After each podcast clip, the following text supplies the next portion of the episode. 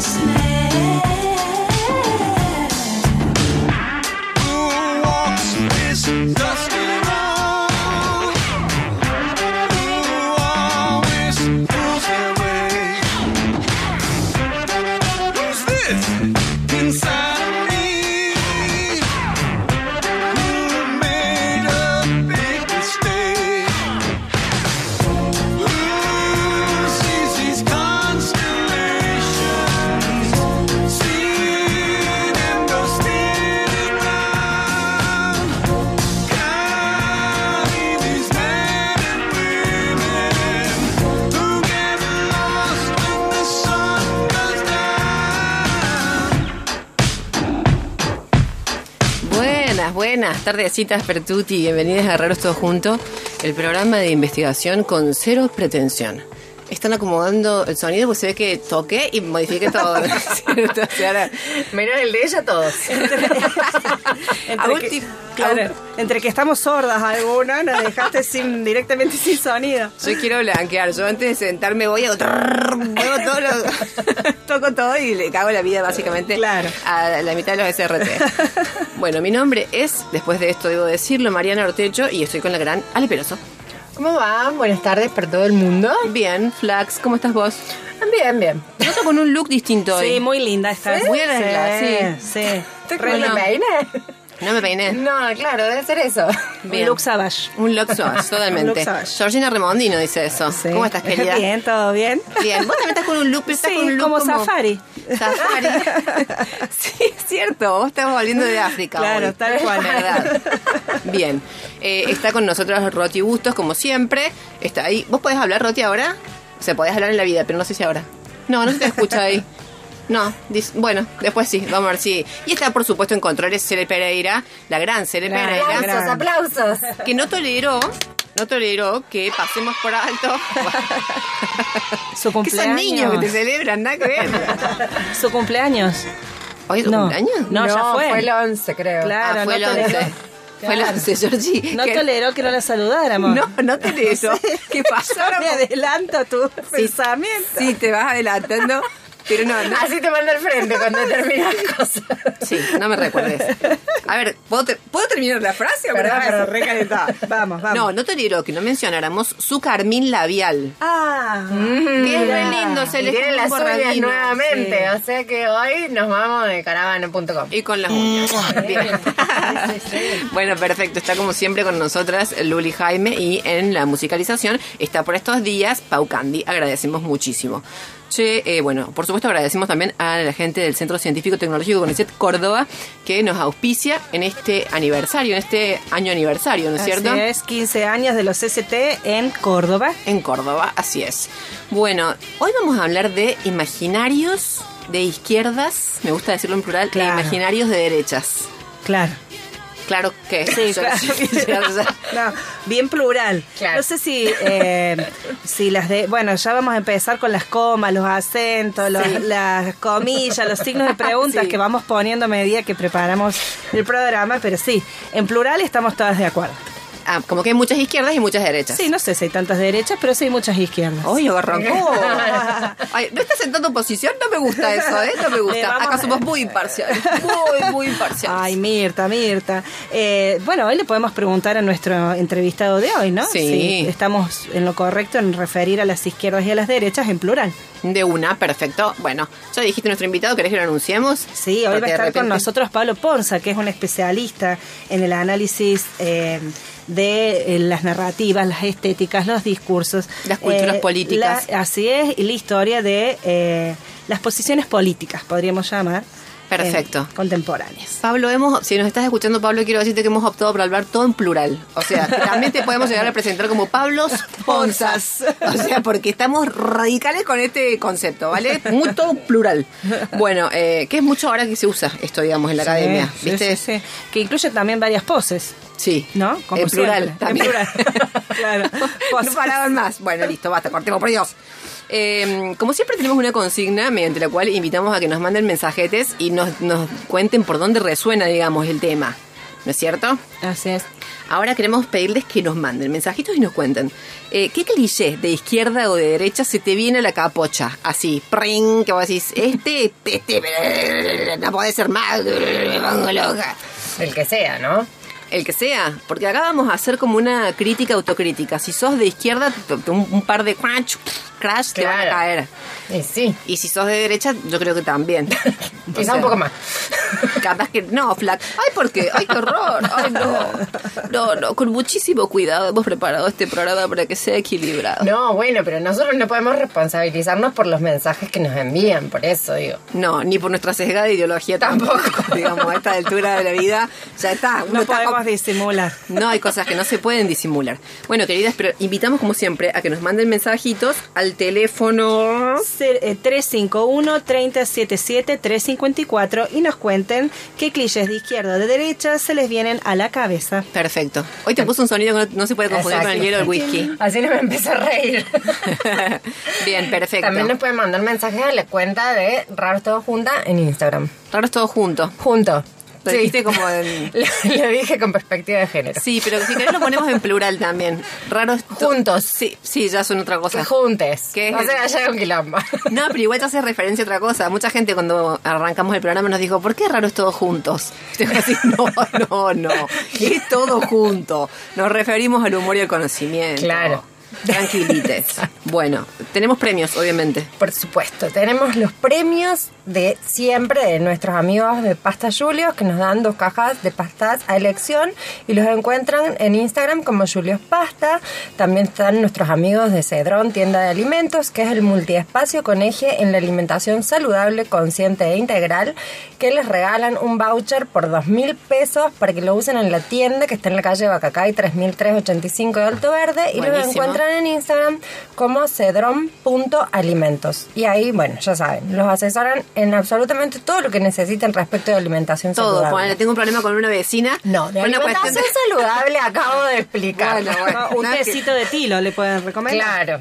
Yo estoy con un problema de gas, por ejemplo, en mi vivienda. No sé si me podrán a- asesorar los chicos de Cedrón. Seguramente te dan algún té que te elimine los. Ay, no. Ay, qué horror. Ay, qué grosera. Ay, qué, Qué poco grosera. glamoroso. Ay, qué horror. No, no, no. Seguí diciendo los precios, querida. Seguí, seguí, seguí. También están nuestras amigas de Entre Cejas y Pestañas Sí. que eh, les regalan un lash lifting de pestañas. Qué lindo. Y que, bueno, es para que directamente hagan compañía con Cele y salgan de caravana.com Sí, lash a lucirlas. La mirada poderosa. Salís y haces tru, tru, tru, tru, tru, tru, tru, tru. Tal cual. Sí. Hay como, hay como un. No sé cómo se llaman esas. eh, bueno, no me va a salir, no importa. De- después se los digo ¿A qué querés hacer referencia? Eh, como una competencia en Instagram, no se llaman así en Instagram, se Ah. llaman de otra manera. Sí, un reto. Sí, tampoco se llama reto, pero no importa. Bueno, donde hacen un jueguito ahí con los ojos y una musiquita, al ritmo de una musiquita secante. Ah. O sea, te pasa cada dos segundos eso en Instagram. Ah, mira. Pero bueno, ¿sabes qué? Con eso. Con las pestañitas, Con las pestañas que te dejan las chicas de entre cejas y pestañas. un desafío. Ganas de una. Sos Gardel, perfecto. Tal cual.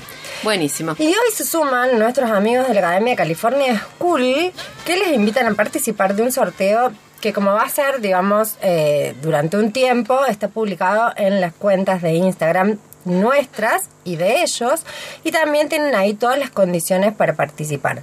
California School les regala la posibilidad de realizar un curso de inglés para adultos de manera virtual, Re lindo. Yo necesito Y- uno de esos. Tal cual. Bueno, Sí. pero vos no podés participar. No, no puedo, no puedo. Pero me encanta, me encanta la propuesta. Sí, de una. tal cual, está muy bueno. Y eh, nos regalan 100% de bonificación en la inscripción y 25% de descuento en los primeros cuatro meses del curso. Genial. Para participar y enterarse cuáles son los pasos, tienen que entrar en nuestra cuenta o en la cuenta de California School Córdoba y van a ver eh, todos los pasos que tienen que seguir. Claro, las Bien. bases para participar. Exacto. California School, no California Es School, cool. que podría ser también Es muy cool. cool irte a California. Es muy cool. que también es acertadísimo. Claro. Bueno, en fin, che, imaginarios de derecha y de izquierda, porque, a ver, siempre que pensamos en izquierda y derecha pensamos en posiciones políticas y más que nada, digamos, la dimensión como argumental, racional. Pero a Trickinson de eso hay una serie de imágenes que nos convocan, que Sí, nos traccionan sí, sí, fuertemente, de las cuales no somos frecuentemente conscientes, ¿vale? Sí. Vale. Bueno, listo, con esto cierro.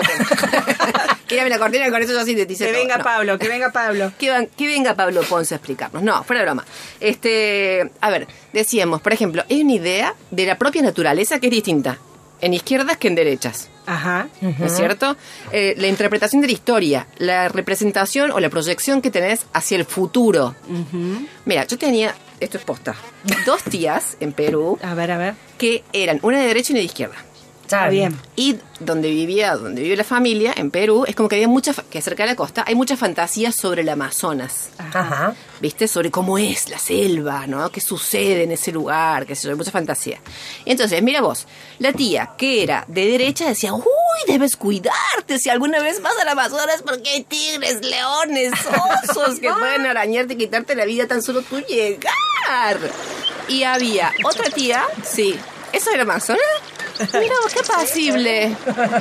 Entonces tenía razón la de izquierda. Claro, totalmente. Era un lugar placentero 100%. Placentero. Tú debes imaginarte, Marianita, que los rayos de sol acarician tus mejillas y las hormiguitas pequeñas te hacen cosquillas en los pies. Y vos decís, mira vos, ¿esto es casual que la tía de izquierda tiene esa representación tan amorosa de lo natural, mientras la otra considera que es un espacio amenazante en el que tu vida corre peligro? No, no es casual. Para mí no es casual. Esto es una tesis mía, ¿no? Cosa que la buscarme a mí. No, claro, yo creo que no es casual, pero siguen siendo todo extremos. O sea, convengamos que hay de ambas cosas en todo, ¿no? Sí, pero digo, la idea de la meritocracia, como decir, te tenés que acá te ganás tus frejoles. O sea, acá tenés que salir vos, ¿entendés? A pelearte, Claro. a agarrarte, ¿entendés? Con la gente para hacerte lugar. Esa es una idea de que la naturaleza es cruel y a piñas es que nos ganamos nuestras... Claro. la- A piña la con la naturaleza y también a la piña entre nosotros, ¿no? Vos decías también hay otra concepción de la historia. Fíjate acá Maxi nos escribe, hola chicas, buenas tardes, vayan a laburar fachos. Esa es una, esa es una de las frases, bueno, que... ¿Vayan a laburar fachos? Claro. ¿A los fachos los mandan a laburar? Claro, se ve que sí, que eso es una frase cliché, que él... De los fachos. Claro. Claro, no vayan a laburar fachos, sino vayan a laburar es de los fachos. La típica, agarra la pala. Sí, Claro. pico y pala. Sí. Pico y pala. Sí, y pala. Con plumero agarrá. Y de ahí viene lo que decías vos recién, lo de la meritocracia. De esto te lo ganas con el sudor de tu frente. de tu frente. Miércoles. Claro, exacto. Bueno, respecto de la historia ni hablar, creo que el episodio más sensible en el caso nuestro, digamos, en Latinoamérica, es la interpretación de, de la llegada de Europa a América. Lo voy a decir así en neutro. De Europa. sí, lo voy a decir muy neutro. Estamos no hablando en plural, de las Europas a las Américas. América, las llegadas. Además, también se dio en distintas dimensiones. No, fuera de broma. Pensaba en películas. A ver. Por ejemplo, eh, Aguirre, la ira de Dios, ¿la vieron? No. Esa peli de Her- Herzog, ese que documentalista que nos ha hecho llorar tanto, eso sí lo tienen que recordar, ¿no? No. Buah, me- Hay poca gente que me, ha hecho llorar acá. en la vida. No, pero esa, la- la- son las películas que nos manda a ver la Juli, Huergo. ah, no, esa solamente vos le haces caso. Bueno, sí. es cierto, es verdad. Yo después mando un mensaje. Es horrible, no lo veo. Pero es buenísimo. Claro. Claro. Mujer es excelente, cineasta, documentalista de la... Bueno, hizo hace mucho tiempo Aguirre la ira de Dios con Klaus Kinski. Una peli de culto. eh, una peli que te muestra digamos como la locura que traían estos, estos señores conquistadores, pero te lo muestra como si fuera medio como a tiempo real, no es, no es a tiempo real, que está filmada, pero te va como, viste, así como con mucho detalle, cómo renegaban, ¿entendés? Cómo se les enredaban los tamangos, ¿entendés? Las plantas, cómo puteaban por la, la natura, porque no tenían como idea, eh, no tenían una maldita idea de cómo eh, manejar o cómo transitar. Bueno, una película re impresionante, digamos, pero te muestra como la enajenación psicológica que Claro, traían esos claro, conquistadores. claro. Las angustias, la locura, la ambición desmedida, en fin. Hay toda una interpretación muy intelectual, ¿no es cierto?, sobre ese episodio clave en la historia. Versus, por ejemplo, Apocalipto de Mel Gibson, ¿la vieron? Bueno, son afortunadas. Son las personas que tienen suerte en la vida. Esto lo pone a prueba. ¿No la vieron? No, es como si fuera, no sé qué decir, o sea, es como... A ver, la tesis de él es, estaban mal en América, había mucha violencia en la América precolombina. no me verdad. digas eso. Esa es la tesis de Gibson. No. de. Gibson Mel, ¿en serio? Pero para, ¿él es el director?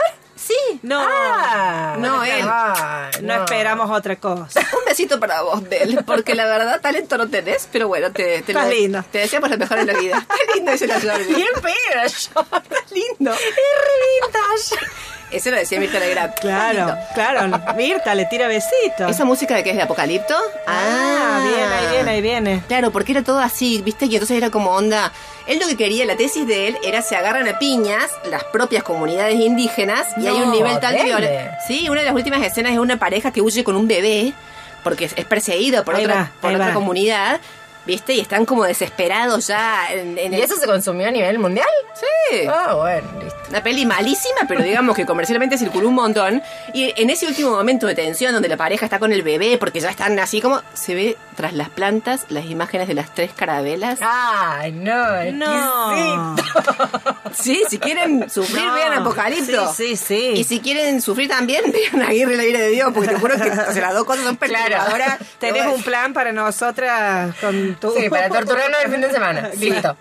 De verdad. Perfecto. Bueno, pero digo, es un poco así o no, como que hay miradas muy distintas, unas más intelectuales, otras Claro. un poquito más simplistas, ¿no es cierto?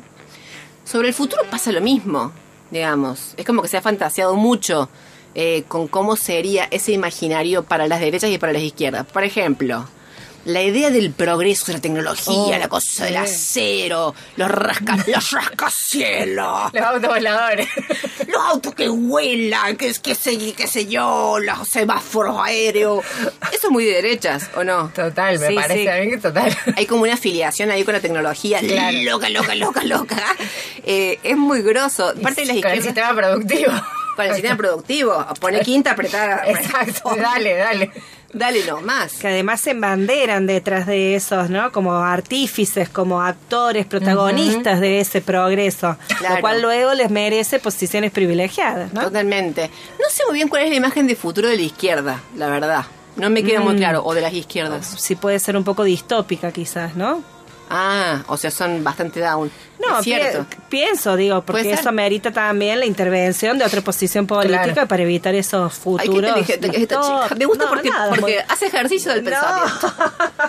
Fíjense lo que nos dice Ariel. Dice, hola, buenas noches chicas. La izquierda unida. Siempre se habla mucho, pero parece imposible. Es cierto. Ay, es ¿no? cierto. Es cierto, ese también es un cliché. Se le trate un whisky porque esto se pone bueno. Se pone triste. Se pone duro, pero se pone bueno.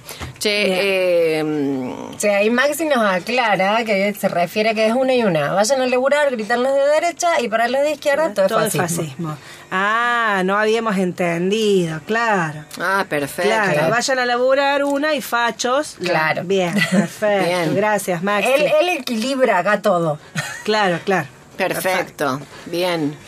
Che, eh, pensaba, por ejemplo, se suele decir que los artistas son de izquierdas. Sí. Se, Se suele, suele decir. Se suele decir. Es o una- sea, se dice mucho, pero se suele creer que suele son creer. todos de izquierda. Eh, Es, es una discusión incómoda eh, porque la gente que te, que te contraargumenta esto te dice de re- vos decís por ejemplo ajá y no es así quiénes son y te dice Chuck Norris de derecha te lo he escuchado eh Arnold quién? Es placa oh va o sea, claro, no, no, no quiero desmerecer el que haya comentado No. eso, pero Chuck Norris. se dice es un artista Eh, te dicen Arnold Schwarzenegger No. artista. Un artista. Claro, no. Es una discusión, me siento vergüenza ajena, pero a un nivel Claro, que me está haciendo claro, mal claro, psicológicamente. claro, o sea, claro. como que ya me, estoy, me, me está dañando esta situación. Eh, le vamos a preguntar. claro, el artista. Hasta, Claro. hasta la vista, soy artista. Le vamos Hasta que aparece un Vargas Llosa, ¿no?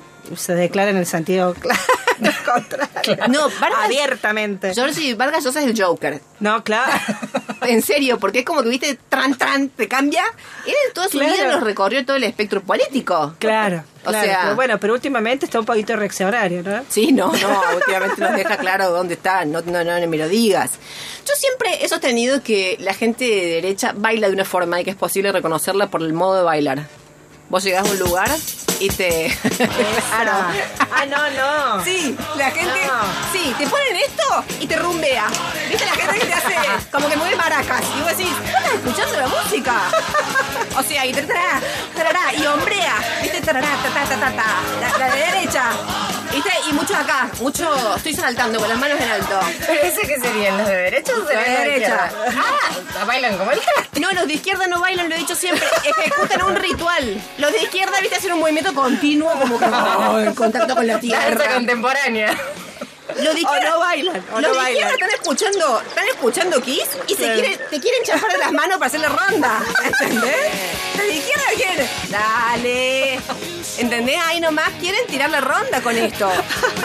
Hay diferencias, las Claro, reconozcamos, claro, claro. hay diferencias culturales. ¿Cómo que no? La ropa. Bien, sí. Sí, la De ropa, una. pero la ropa es fácilmente De identificable. Me mató lo del baile, ¿eh? Porque también está dentro de la izquierda el que mira y no baila.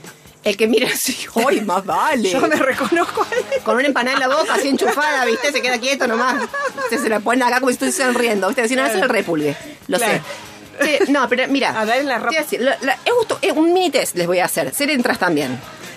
Chan. Pantalón, pantalón, no te voy a decir chupín. No, porque ahora están generalizados, o sea, ¿Qué? el pantalón chupín. No, no te voy a decir chupín. Pero me encanta porque en este programa hablamos mal y nos escuchamos peor. No, no, o sea, no. Es, es lo que nos distingue. Bueno, no, yo hablo como la mierda y la flaca escucha también mal. Interpreta lo que Es puede. bellísimo, digamos. Acá la comunicación es un milagro. Por eso, eso es lo lindo que tiene. No, eh, no te digo chupín, pero sí como estrechos, digamos, holgados. No sé cómo se dice. Estrecho o holgados. O sea, son opuestos. ¿Son opuestos? Como el cuerpo, quiero decir, pero no ajust- ajustados.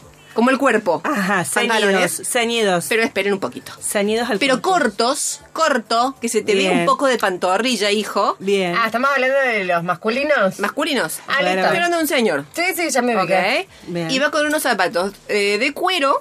Puntudos. Sí. Puntudos o no tan puntudos, Sí, pero no hay media. italiano. Ahí no hay media. Ahí hay una pantorrilla muy que se jacta de sí Sí, misma, de su presencia. Una pantorrilla ufana que va con la claro. frente acá. Ese señor es de derecha. Es de derecha. o sea, de acá a la China. de toda la vida. Sí, sí. Ahora, te cae alguien con el suéter andino, el peruano, ese Claro, del ya alpaca baby, como le dicen, en- le decimos en Claro, Perú. claro. Sí. ¿Viste el peluchudo? Sí, sí. O sea, a ver. Y los pantalones cargo. Y la pantalla de cargo, claro. Claro. O sea, izquierda. Un Mario Vargas Llosa no lo vas a ver así. No. Eh, y eso que Claro. es peruano, podría Claro, ponerse no. esa pilcha, No, no. ¿entendés? Pero al lado de la Presler, que es la mina con la que está ahora, una señora, este, así no parece Mario. No, claro, Por lo que sea. claro. Pero bueno, Mario, es que es el Joker. Mario es el caso más raro de No, todos. no, no, no, no, por Dios. Eh, ¿Prejuiciosas y estereotipadas nosotras o no?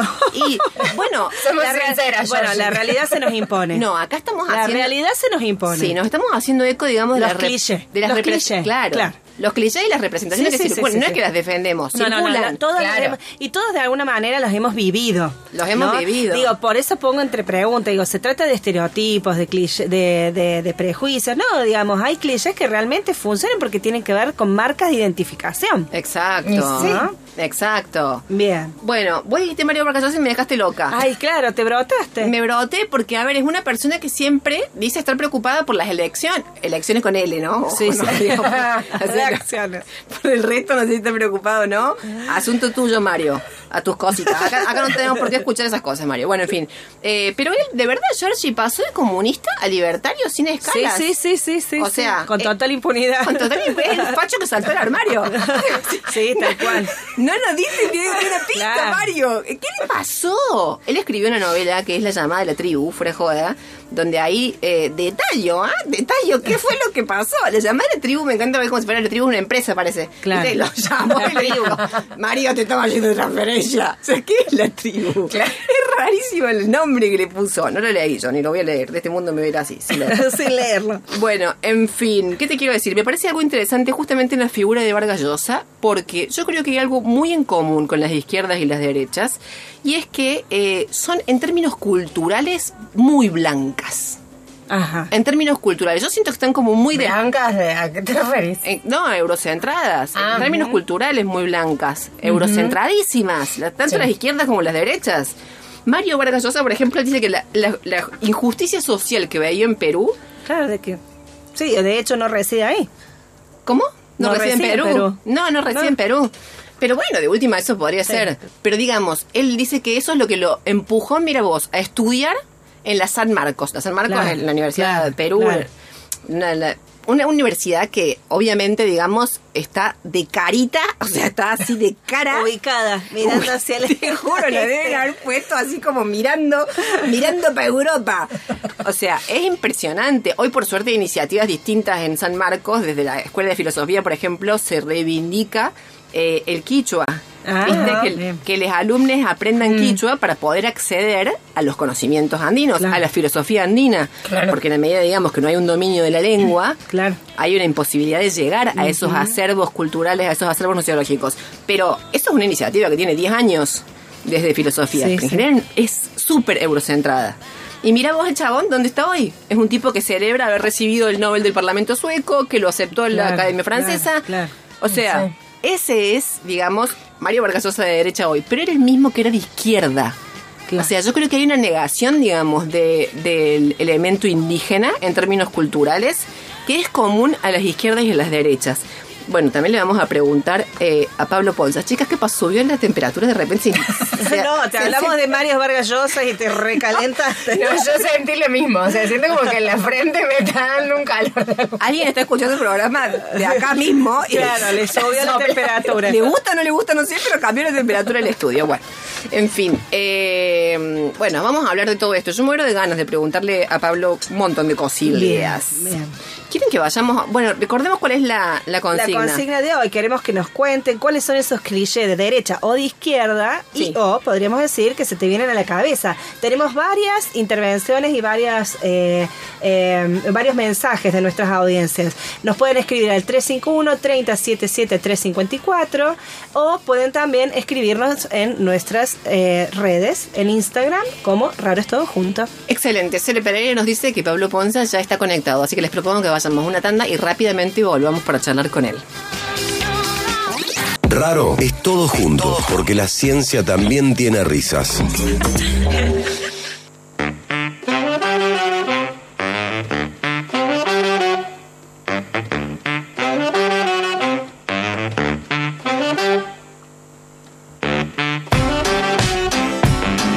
A repartir.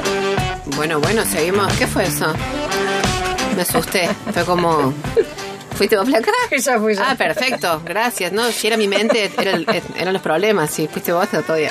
Che, eh, Tenemos mensajetes. ¿querés leer mensajes? Sí, tenemos mucha participación hoy de público. Primero, Elena nos cuenta que pasó por el local Cedrón y que agradece por la belleza de esa tienda y por su atención. Ay, qué lindo. También Las por las pastas. Eh, bueno, siempre, todas las semanas, la verdad es que nos eh, agradecen los premios y elogian la atención de nuestros premiadores. bueno, eh, fíjense, dice, hola amigas de Raros Todos Juntos, los de derecha se consideran los únicos defensores de la patria y que la bandera es su propiedad. Altro nosotros hemos visto de estas imágenes de con la bandera argentina, ¿no? Y sí, que sus ideas no son ideologizadas, como si, digamos, Totalmente. fuera correcto, y Claro. por ejemplo hablan de la ideología de género. Eh, también nos cuenta, bueno, Flor nos dice que a ella le trae a colación, dice, cliché de izquierda, camisa de leñadores y lentes cuadrados, muy intelectual. Dice, claro, como en los sectores Sí. intelectuales. Sí, sí, sí. Y bueno, y después para la derecha habla de los tinchos, ¿sí? Ah, los bien. tinchos y las milipilis que están tan, de moda ahora. Eh, bueno, tenemos varios mensajes más, ya los vamos a ir leyendo a lo largo del programa. Dale, buenísimo. Bueno, seguimos entonces en este raro sobre imaginarios de izquierdas y de derechas. Charlamos con Pablo Ponza. Flax, ¿quién es Pablo?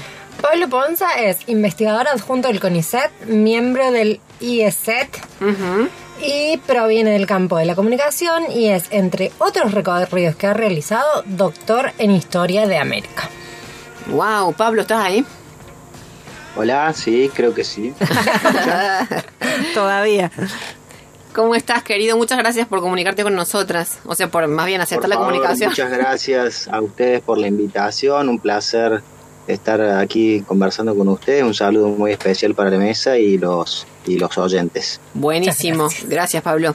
Che, eh, queríamos comenzar preguntándote, ahora que nos ayudes un poco a reconstruir, por empezar, de dónde surge esta idea eh, que nos hace pensarnos en términos políticos como de derecha o de izquierda, o de derechas e izquierdas.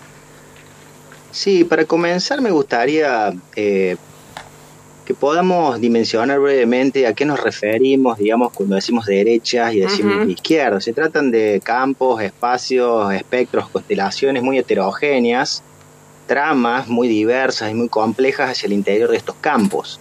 Cada uno de ellos con sus propias, podemos decir, grietas, ¿sí? Por usar una, una palabra que es muy, muy frecuente en estos últimos años. Eh, cada una, digamos, de estos campos, tanto el de las izquierdas, porque son múltiples, como el caso de las derechas, responden a diferentes sustratos culturales, políticos, tienen sus propias tradiciones, sus corrientes de pensamiento.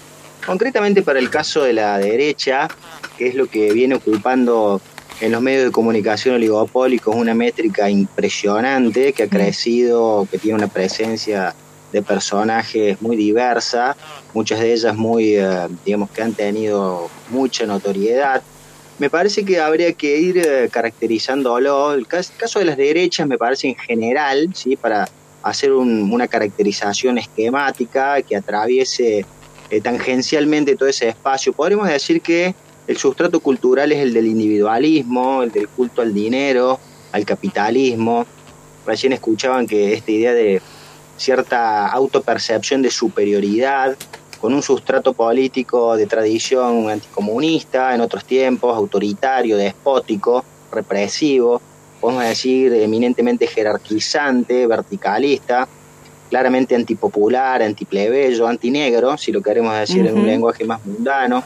Eh, que bueno, que mm, podremos sintetizarlo con algunas categorías conceptuales muy, muy, muy lineales, que ellos, por ejemplo, se apropian de últimamente fuertemente la idea de libertad, de familia, de fe, de Dios, de patria, de estos símbolos patrios, que es lo que mencionaban recién en la mesa, y se muestran mayormente refractarios a todo tipo de agenda transformadora que proponga cambios y sobre todo incorporación de minorías, de nuevos derechos.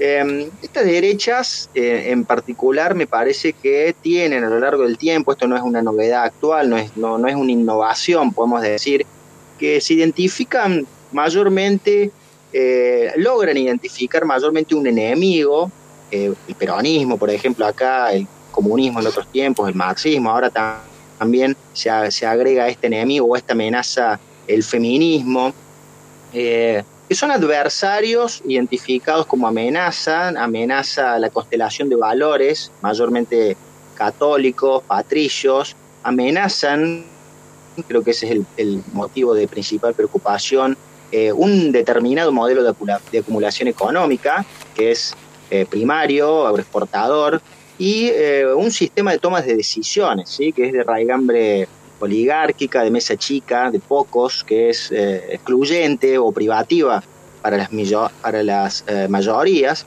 y lo hacen en general en base a una suerte de diagnóstico, un diagnóstico que, mm, digamos, sitúa nuestra situación actual como un páramo de corrupción, tanto en términos objetivos, es decir, desde lo económico, lo material, pero también desde lo subjetivo, es decir, desde lo moral, lo ético. Ese diagnóstico siempre sitúa la actualidad y, y dibuja los contornos de un futuro, digamos, eh, de decadencia política, eh, en oposición a un, una construcción imaginaria de, un pasado que es nostálgico, luminoso, digamos una suerte eh, de paraíso perdido. Eh, recordemos, por ejemplo, la imagen de la Argentina de la generación de los 80, la potencia mundial, el granero del mundo, que se situó, digamos, en fines del siglo XIX, principio del siglo XX, y que, bueno, eh, de alguna manera caracteriza, digamos, en perspectiva de pasado, la actualidad y proyecta un futuro. Eh, yo creo que las, eh, las derechas, si, si queremos hacer una definición casera, podemos decir que son eh, antropológica, teológica y filosóficamente jerarquizantes y desigualadoras. Mayormente se han mostrado en América Latina y aquí en Argentina me parece que es un, un- un paradigma de racismo, de xenofobia, de nativismo, con aires de también podemos decir que de, naturalismo, incluso de biologicismo en cuanto al origen de su preponderancia, una preponderancia que normalmente busca ocultar la dominación que tiene asiento en la propiedad de la tierra y en el uso de la fuerza con la que se consiguió la propiedad de esa tierra, ¿sí? es decir, la dominación eh, tiene basamento material, concreto, es historizable, es decir, no es meramente narrativo el poder y la dominación, eh, sino que tiene basamento eh, este, de tipo material y que puede ser reconstruido, que puede ser identificado en sus pasos, en su tránsito y en sus actores con nombre y, nombre y apellido. Asimismo, también tenemos que tener claro que la dominación y el basamento material requiere para su reproducción, si esta quiere ser, digamos, continuar y ser indefinida, solamente puede ser garantizada a partir de un proceso modernizador moderado. Esta sería también una justificación por la cual las agendas, digamos, de incorporación y de transformaciones más radicales no, no caben, digamos.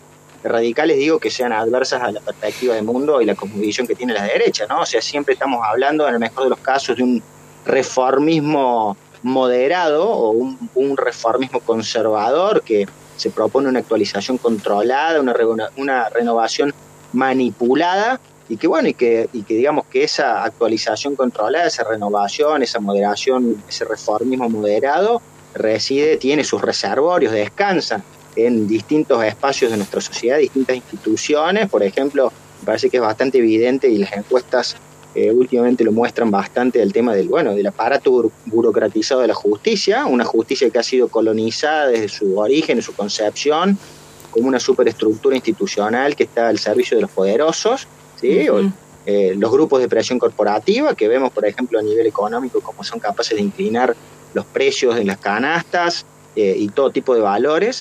eh, y por supuesto lo vemos fuertemente en el aparato super ideologizado de los medios de comunicación oligopólicos que Claro. se proponen eh, diariamente el control de la agenda, es decir, definir de qué habla la gente, de qué son los debates públicos, cuáles son los temas urgentes para la agenda, de qué tenemos que conversar y por supuesto también quiénes son los referentes autorizados para opinar sobre esos temas y quiénes no, Claro. a quienes deslegitiman, desautorizan y básicamente podemos decir también que estigmatizan y buscan destruir o socavar en su, en su integridad, en, su, en, en sus eh, capacidades, digamos, en cuanto a certezas de éxito y, y sus diagnósticos. Claro. Eh, hacen pasar, este, digamos, esta parcialidad de intereses, además, como si fuera, como si fueran del todo, ¿no? Buscan consolidar cotidiana y diariamente esa hegemonía a través de la construcción de esa agenda. Claro, ahora es interesante eh, pensar o considerar cómo se autoperciben, digamos, estos grupos. ¿No es cierto? Porque obviamente todas estas son calificaciones que de alguna manera, naturalmente, digamos, son exógenas. ¿No es cierto? ¿Cómo se autoperciben? Porque es interesante cómo desde ciertas iniciativas partidarias, digamos, hay un discurso que es bastante como matizado, sobre todo cuando uno ve las derechas, eh, por ejemplo, españolas que están surgiendo, ¿viste? De la mano de, por ejemplo, Isabel Díaz Ayuso en Madrid. Eh, discursos que reivindican el cosmopolitismo, la diversidad étnica, lo reivindican Viste, o sea, ella en su rollo, viste, empieza con que madrileños son los colombianos, madrileños son los... Ahora, madrileños son todos los que tengan algo en la billetera. Claro, claro. Es, es mi opinión, digamos, de lo que de lo que ella propone de alguna manera. Y sí se están animando a decir que el enemigo es el indigenismo.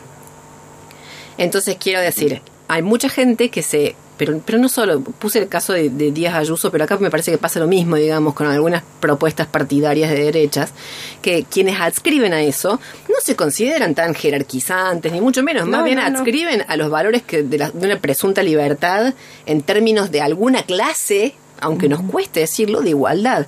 Entonces digo, nos cuesta bastante, o, o- o me cuesta a mí quizás, eh, considerar cómo se autoperciben esas personas que adscriben a las ideas actuales de derecha. Sí, vos sabés que yo la verdad que desconozco el caso de España, eh, no, no puedo emitir juicios al respecto, claro. Eh, pero sí por ahí me parece que, digamos, lo que hay aquí, eh, digamos, eh, si lo ves desde el punto de vista de de qué nos iguala es el- eh, nuestra situación de la ley. Eh, y digamos, eh, ese creo que es una de las claves de, de- de esta idea liberal, ¿no? Es decir, el sujeto a la ley, y pagar sus impuestos y que sus impuestos les permiten una serie de derechos que sean escasamente limitados en sus energías, sobre todo empresariales, por el propio Estado. Eh, a mí me parece que aquí en Argentina se han expresado, sí, tal vez una serie de innovaciones en términos de forma, esto creo que es lo que vos te referís, cómo se cómo discurren narrativa y discursivamente Claro. para ser atractivos para espectros, digamos, de la población que no les había sido afín históricamente, ¿sí? los sectores marginados, los sectores, digamos, trabajadores, los sectores populares, pero a mí no me parece que haya innovaciones de fondo en eso, a mí me parece que son discursos que buscan eh, de alguna manera distorsionar y, se- y vol- volverse eh, atractivos, digo, distorsionarse desde su esencia, fundamentalmente, eh, digamos, tecnocrática, actualizada en términos de roles administrativos, acotados por el rol que tiene que tener el Estado como árbitro, como, digamos, como, como fondo de contención de los desbordes del mercado. Eh, y las innovaciones que vemos están, me parece, dirigidas más a lo que vos estás señalando, que son de forma, que son, por un lado, eh, los canales y las tecnologías de comunicación, la eficiencia que han logrado para penetrar estratificadamente en los distintos, eh, eh, digamos, en los distintos públicos a través de los medios de comunicación y las redes, que esto lo, lo vemos a nivel continental, como las distintas campañas políticas han tenido éxito por la utilización, sea de WhatsApp, de redes sociales, de espacios y redes que son, digamos, alternativas a los a las organizaciones eh, partidarias tradicionales. Y después lo que sí yo veo ahora como muy, bueno, es una opinión creo, además de un proceso en curso, veremos en los próximos años, el año que viene creo que va a ser significativo las mediciones cuando, por ejemplo, un sujeto como Javier Milei, eh, digamos que ha caracterizado, me parece, la última, que ha corrido los parámetros de lo decible y de la incorrección política hacia un extremo de la derecha que lo pone Macri como un moderado. Sí. Es decir, creo que esto también la, métrica, la métrica de los medios ha logrado eso, ¿m? es decir, correr al centro a personas que estaban en los extremos. ¿sí? Y esto me parece también que posiblemente sean operaciones, ya se están viendo operaciones al- en la inversa, ¿no? Ahora Milei parece que ya no les está conviniendo que les divida tanto, ¿no? Hacia el interior. Pero bueno, ahí me parece que lo novedoso eh, que surge, digamos, esta, esta idea de ahora son los rebeldes. Milei y la derecha, esta- estos jóvenes mayormente, son, digamos, lo, la provocación, la intransigencia, la agresividad resentida, vigorosa, el, universo comunicacional, este, físico, es vigoroso, es desobediente, me parece que es muy desacomplejado en cuanto a los temas que toca, es decir, negacionistas de, de- de la dictadura, negacionistas del, del COVID, eh, con una vehemencia eh, notable, una transgresión bastante, me parece, altisonante y desvergonzada, que además se muestran con un nivel de indignación, eh, irascibilidad incontenible, además de insultante por el uso de las propias palabras que tienen respecto a referentes de su propio espacio, digamos, de su propio universo. Eh, y bueno, y este desprecio tan tradicional por la política y, lo- y los políticos. Me parece que además ahí, por eso digo más, yo me quedaría en, las, en la innovación eh, de las formas y no tanto de los fondos. Esto se, me parece que se puede advertir en la presencia que tienen estas, estas nuevas derechas, por así decirles, en los entornos digitales y porque además son justamente los jóvenes ilustrados, Claro. ¿sí? con capacidad de consumo, que son oriundos de capas medias y medias altas, de origen eminentemente urbano, eh, que expresan ahí su descreimiento, su incertidumbre, me parece también que su angustia por un futuro declinante, estas son por supuesto opiniones muy personales, eh, una frustración por una situación económica, Claro, claro. Un, un horizonte oscuro, catastrófico, que no parece que las opciones, digamos, y las experiencias políticas que se han venido desarrollando en los últimos 20 años vayan a lograr Claro. este, eh, eh, Sean una opción para ellos, digamos, claro. Rectificar, claro. Entonces, en esa, en ese, en ese mm, diagnóstico, vuelvo al principio de lo que decía, este diagnóstico, digamos, del vaciamiento, de la destrucción, hay como una oposición, hay una, hay una se, se capitaliza, digamos, esa, esa indignación, ¿sí? que va mostrando una tendencia en algunos espacios, en algunos espectros de ese colectivo, me parece que circula eh, por comunidades digitales que son escasamente plurales, que Claro. tienen Sí, sí, poquísimo muy diálogo, digamos, el. Ujú.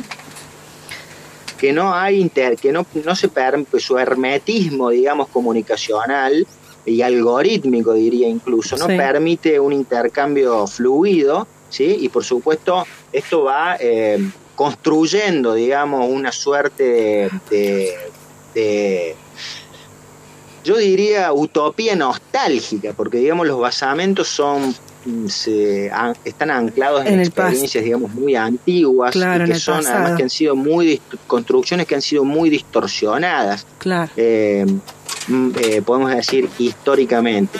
Eh, Pablo, te hacemos una consulta Sí. en ese sentido porque nos gustaría como poder mirar do- do- estas dos posiciones, digamos, eh, a lo largo de, de tu análisis. En torno, vos hablabas eh, recién de esta derecha que tiene cierta eh, novedad, digamos, ¿no? En, en cuanto a las formas, pero no el contenido, decías vos. ¿Qué pasa con la izquierda, no? ¿Qué es lo que vos has advertido en, en esta izquierda contemporánea? ¿Va en el mismo sentido o no? De este maquillaje, ¿no? que- a mí me parece de nuevo la salvedad, quiero hacer eh, de aquí y hacer esta aclaración cuando hablamos de izquierda. ¿de qué izquierda hablamos? Claro, en si plural. hablamos de un espacio de cultura de izquierdas, ¿sí? Estamos hablando de una trama compleja, diversa, por supuesto con porosidades, intercambios, eh, desborde, familiariza- eh, familiaridad, pero eh, digamos con experiencias y recorridos también que a su, interior tienen que ser discriminados. Si lo vemos en términos, me parece, de valores y tal vez de aparatos argumentativos para explicar lo que ocurrió en el pasado, lo que ocurre en el presente y como promesa de, de futuro, ¿sí? desde el punto de vista, si querés, político, eh, digamos, los, me parece que han caído como un poco en desuso una serie de mm, articulaciones que tienen que ver con eh, el, nacional, el nacionalismo en clave popular, por ejemplo, Sí, discursos sí. como el marxismo heterodoxo y humanista, eh, antiimperialista, Sí. existencialista, sartreano, muy típico de las décadas de los 60 y los 70, que me parece que han agotado, eh, digamos, han, eh, han recorrido su tiempo político fundamentalmente desde los años 50, 60, 70, eh, hasta el proceso transicional de la democracia, donde tuvieron lugar, digamos, algunas transformaciones eh, e institucionalizaciones de proyectos políticos que se resumen en la democracia y que, bueno, que demostraron en el caso argentino y latinoamericano, digamos, eh, muchos déficits, eh, eh, mu- una necesidad de perfeccionamiento, sobre todo desde el punto de vista de lo económico, donde grandes colectivos, grandes mayorías quedaron marginados del acceso a prestaciones básicas, servicios básicos. Y bueno, me parece que eso ha hecho mella, digamos, en eh, sectores que, eh, digamos, por una necesidad quizás también de modernizar y de cambiar eh, y de probar nuevas experiencias, se han inclinado y se han volcado a, a, bueno, a estas convocatorias de derechas, que por cierto también eh, han quedado, podemos decir ahora, desconectadas de la herencia represiva que tuvieron, que no, si no se hacen cargo, podemos decir, Claro. si bien cuando se le ven los flecos, por supuesto, cuando entran en debate, Claro. pero no, no, no se van a hacer cargo, digamos, de esa herencia, de la herencia que fue, digamos, construir el poder eh, en base al uso de la fuerza, al apelar al, al desborde y al de las instituciones como las Fuerzas Armadas, por ejemplo, para que incurran en todo tipo de, de crímenes, incluidos los de lesa humanidad, sobre el sistema sobre un sistema político que no podían dominar porque siempre fueron minoritarios, es decir, a la hora de, de las elecciones no iban a ser democráticos solamente discursivamente, porque la democracia numéricamente eh, nunca les iba a favorecer. Entonces, Claro. bueno, aquí me parece que esa es también quizás una de las novedades del nacionalismo reaccionario antidemocrático que ha lavado sus ropajes y que ha encontrado digamos estas eh, estos espacios sí que son me parece propios de las deudas de la democracia y de los sectores digamos de izquierda y del progresismo que no han logrado Claro. digamos darle de manera sostenida a, a, a la demanda de la sociedad que se ha vuelto me parece que en estas últimas 30 en estos últimos 3 4 décadas eh, fuertemente consumista y que ha subordinado el éxito de lo individual o lo económico por sobre otras dimensiones del hombre. Eh, entonces, bueno, mm, me parece que ahí están quizás algunas de las claves, eh, digamos, de este cambio de signo, digamos, en cuanto a la potencia y, la, y el vigor que tienen estos discursos. Bien, bueno Pablo, eh, la verdad es que te agradecemos un montón haber conversado con nosotras en este sábado. Nos quedan un montón de preguntas, pero se nos va el tiempo. Sí. La verdad que abrió, un- abrió placer, empezó a hablar y abrió un mapa de, de cuestiones, la verdad que sobre las cuales Sí. vale la pena seguir profundizando. Dale, ojalá que pronto Bueno. podamos seguir charlando. De verdad, muchísimas gracias. Gracias. Encantado, el agradecido soy yo por la comunicación, les mando un, un afectuoso saludo a ustedes y a toda la audiencia. Gracias. Gracias, igualmente. Bueno, era Pablo Ponza, conversado con nosotros, nos ayudaba a entender un poco eh, este fenómeno, digamos, de la emergencia y la circulación de los discursos y las prácticas de derechas y de izquierdas. Eh, entre- no, no charlamos tanto, digamos, en clave cultural, siempre nos quedamos como cortas de tiempo. Lo que nos hubiera ra- gustado rascar, o por lo menos a mí un poco más, es eso, cómo logra la eficacia, digamos, para poder circular ese discurso de la derecha, de qué representaciones se vale, o a qué, qué elementos culturales, digamos, eh, toma. Pero bueno, eh, eh, nosotros sabemos que es un esfuerzo, eso sí lo sabemos. En general, nuestras invitadas, digamos, eh, tienen un pensamiento profundo, detallado, que, claro, que de- nos que- cuesta poder abordar en tan poquito tiempo. Sí, que en general genera, digamos, como ese problemita al momento de charlar así en, esta, en este pequeño tiempo. Pero, vale, Georgie, ¿tenemos un mensajito? Tenemos bastantes. Sí. Vos sabés que Francisco, mira, pone, pone sobre relieve algo que es bien importante. Dice, Buena, buenas rares. Las vivencias son diferentes hasta donde... Violencias, perdón. Ah, las violencias, perdón. Son diferentes hasta donde eh, pueden ser diferentes. Las violencias de derecha son contra las personas, judíos, negros, inmigrantes, etcétera, y las violencias de izquierda contra instituciones que representan el sistema. Mira qué interesante. Sí, muy interesante. Eh, eh, también, eh, para, Inés. Inés nos dice, hola chicas, diría Charlie, si vas para la derecha y cambias hacia la izquierda, adelante. Muy bien. Bueno, me encanta. Tenemos muchísimos mensajes más, pero ya no tenemos tiempo de leerlos. El arroyo maní es de izquierda y el sushi de derecha. sushi de Siempre, derecha. siempre. Perfecto. Siempre, siempre. ¿Tenemos ganador? Tenemos ganadores, Francisco y Silvana. Eh, nos vamos a estar comunicando con ellos en la semana. Bueno, genial. Seguiremos en este esfuerzo por entender, ¿no? Esta- estos horizontes eh, ideológicos que no son los propios, pero que es necesario comprender. Yo creo que tenemos que tratar de hacer un esfuerzo por no criminalizar tanto, Claro. digamos, a, eh, a toda esa gente que está del otro lado, sino más bien eh, encontrar, digamos, la manera de explicar por qué tiene esa Y eficacia. me parece que Pablo hoy nos ha traído eh, sobre la mesa, digamos, ese, ese enclave histórico para poder pensar las raigambres desde esta perspectiva histórica de estas diferencias. Así es, seguiremos profundizando, nos encontramos el próximo sábado a las 19 horas en el próximo Raro es Todo Junto. Adiós.